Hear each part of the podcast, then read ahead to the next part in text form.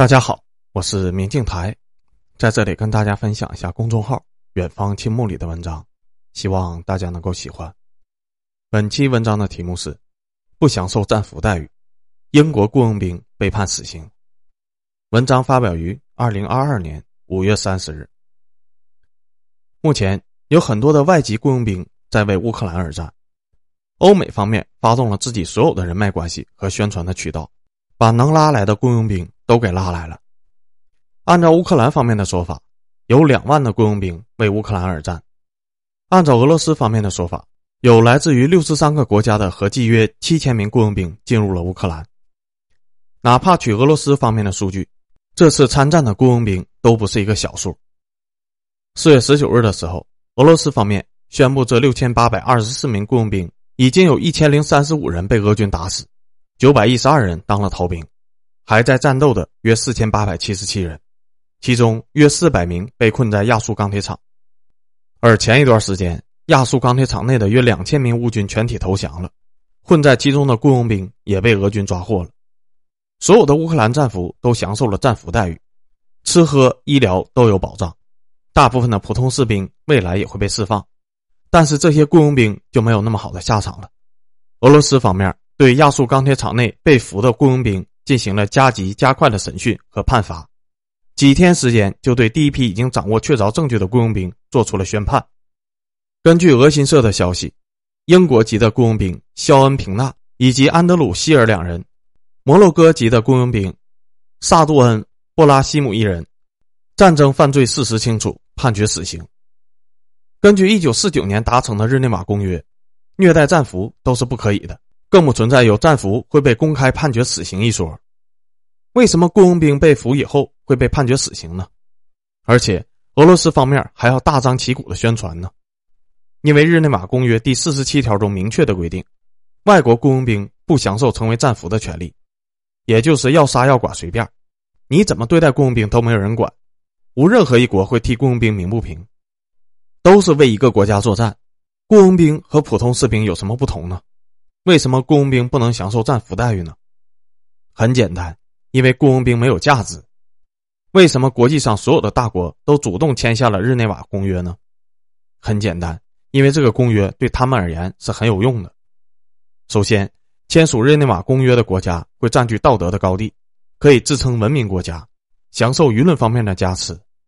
另外，这些国家本来就是要善待战俘的。既然如此，为啥不顺带的把日内瓦公约给签了呢？在古代，俘虏的待遇很惨，杀俘之事相当的常见。反正信息也不发达，把俘虏杀了也没有人知道。但即便如此，古人也留下了杀俘不祥的忠告。到了现代战争时，讯息非常的发达，你只要杀俘虐俘，信息就一定会被曝光的。当敌对的士兵知道自己一旦被俘虏以后，就会遭到惨无人道的虐待，乃至于杀害时，他们会选择怎么做呢？当然是死战到底了，而这会给你造成天大的麻烦。因此，脑子正常的国家都一定会宣传自己善待战俘，以此瓦解对手的战斗意志；同时，宣传对手虐杀战俘，以此来增强己方的战斗意志。讯息发达的另外一个好处就是战俘具备极大的谈判价值。俘虏一个士兵的代价远大于击杀一个士兵。当你试图活捉一个看起来已经没有反抗能力的敌方士兵时，己方士兵有可能因此而产生额外不必要的伤亡，即便冒着巨大的风险成功活捉了对方的士兵，你也需要耗费大量的人力去押运这些俘虏，把他们养好伤之后，还要好吃好喝的把他们供起来。既然如此，那为什么要冒着敌方士兵濒死一击的风险去俘虏他们呢？直接击毙不是更加的安全、更加的省事儿吗？因为俘虏值钱呢，抓一个战俘的功劳远大于击杀一个敌军。所以有人愿意冒险去抓战俘。简单的来说，活人比死人更有用。我举个例子吧，假设在一场战争中，A 国尽可能的抓俘虏，B 国一个俘虏不留，最后两国打不下去了，要进行谈判。现在 A 国的手里掌握着一千个战俘，B 国的手里一个都没有。这个时候，在谈判桌上，关于释放这一千个战俘的价格，那就随便 A 国开了，B 国连讨价还价的资格都没有。只能任由宰割，不愿意答应这些苛刻的条件吗？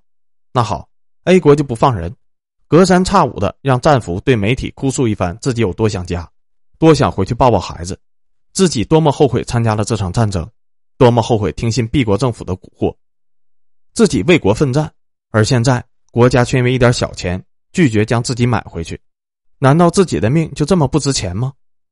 一个月扔一个这样的催泪小视频，帝国政府能被恶心死，民众的信任度大降。偏偏自己手里还没有任何的反制手段。为了防止出现这样的尴尬局面，B 国军队也必须在战场上尽可能多的抓俘虏，抓的越多越有利于谈判。当然，以上的谈判场景只出现在势均力敌、互相无法奈何彼此的两个国家之中。如果是灭国之战，那好像就不存在谈判这一说了。这么想也没错，但是你要换个维度考虑，如果是强国把弱国灭了。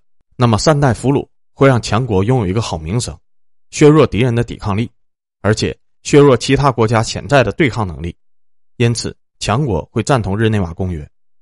对于弱国而言，善待战俘能够削弱强国小股部队的抵抗意志，让自己有一丝翻盘的可能。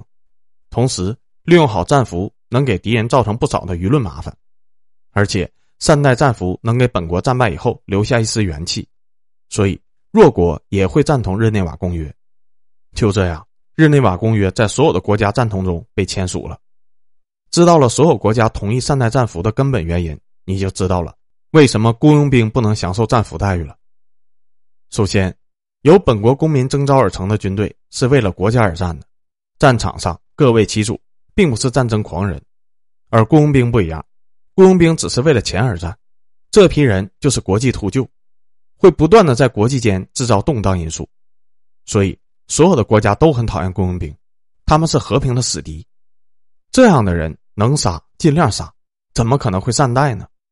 另外，来源于普通公民的战俘能够引发对方全国的共鸣，但雇佣兵不能。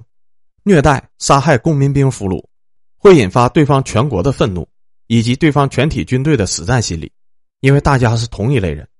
但是雇佣兵都是来自国外的。还是为了赚钱来的，你善待雇佣兵无法削弱对方公民军队的战斗意志，虐待杀害雇佣兵也无法引发对方公民兵军队的死战。既然如此，善待雇佣兵有啥用呢？而雇佣兵是为了钱而战的，毫无任何忠诚度和战斗意志，一定会牺牲爱命，因为活着才能领工资。打顺风仗的时候，雇佣兵还能敲敲边鼓；打逆风仗，雇佣兵肯定一哄而散。你本国军事法庭也拿他没辙，因为他家人财产都不在你的国家，所以雇佣兵只能在小国混战时有点用，对动不动就可以征召千万人部队的大国而言没有啥用。大国死战时就没有人使用过雇佣军，雇佣兵这东西只会给大国造成麻烦，不会有任何的好处。因此，大国在力推日内瓦公约时，故意把雇佣兵排除在外。最后，抓公民兵俘虏可以威胁对方的政府。从而在谈判桌上拿到满意的条件，这些公民兵俘虏你必须要赎回去，否则你没有办法给本国的公民交代。被敌国扣几万公民俘虏，长期干苦力无法回国，对本国的民心的打击是致命性的。所以俘虏很值钱，但雇佣兵不值钱，敌国政府不会去花大代价去赎什么雇佣兵。当初支付雇佣兵的工资里面就已经包含了死亡风险补偿金了，当然不可能再付赎身费了。比如说，这次被判死刑的英国籍的雇佣兵，他们被俘虏以后，英国政府不会出面赎人，因为这些人是为乌克兰而战的，属于个人行为，只为了自己赚钱。因此，英国政府花本国纳税人的钱赎人，名不正言不顺。而乌克兰也不会花钱赎人，因为这些人本来就是外国的雇佣兵，和乌克兰一毛钱关系都没有。行规是生死由命，干嘛花这个冤枉钱呢？既然没有办法在谈判桌上卖个好价钱，那自然也没有必要善待什么雇佣兵。出于以上的种种考虑，世界各国的政府一致同意在日内瓦公约上额外加一条：雇佣兵不享受战俘待遇。不享受战俘待遇是个什么待遇呢？就是默认为死人的待遇，要杀要剐随便，反正没有政府会为雇佣兵战俘出头，全部假定这些活人早就在战场上阵亡了。严格意义上来说。每一个雇佣兵都是谋杀犯，为钱财谋杀另外一国响应国家征召的普通公民。虽然都可以拿工资，但雇佣兵和正常征召入伍的军人完全是两码事，所以毙了雇佣军也没有毛病。这次在亚速钢铁厂抓到的四百多名雇佣兵，理论上俄罗斯可以全部枪毙，不会有任何的国家替他们出头，俄罗斯也不会因此有任何的名誉污点。当然，按照国际惯例，俄罗斯只会枪毙一部分，同时判另一部分重刑，关个十年二十年左右，留一部分人活命的目的是为了防止剩下的四千雇佣兵狗急跳墙，在毫无生机的前景下死战。就算判二十年有期徒刑，那还比直接枪毙要强得多。而枪毙一部分人的目的是警告那些雇佣兵不要乱造杀孽，否则是自断生机。雇佣兵一点价值都没有，要杀多少，用什么理由杀，那完全看怎么杀能最大程度的削弱其他雇佣兵的战斗意志。这也算是雇佣兵俘虏残存的最后一点剩余价值了。根据俄新社公告，经审讯得知，这批雇佣兵来乌克兰作战的薪水是每个月两千美元，三月份刚领了大半个月的工资。四月份的工资还没有拿到手，一千多美元命就没了，这人命啊可真廉价。目前已经有一千多名雇佣兵被打死，四百余名雇佣兵被俘以后等候判决。在乌克兰战场的雇佣兵还有四千人，这些人的命运只有三个：要么被俄军在战场上打死，要么被俘以后判二十年或死刑，要么就是逃离战场。三选一，没有其他选项。真是的，干点啥不好？去乌克兰干雇佣兵，你进厂拧螺丝都比干这个强啊！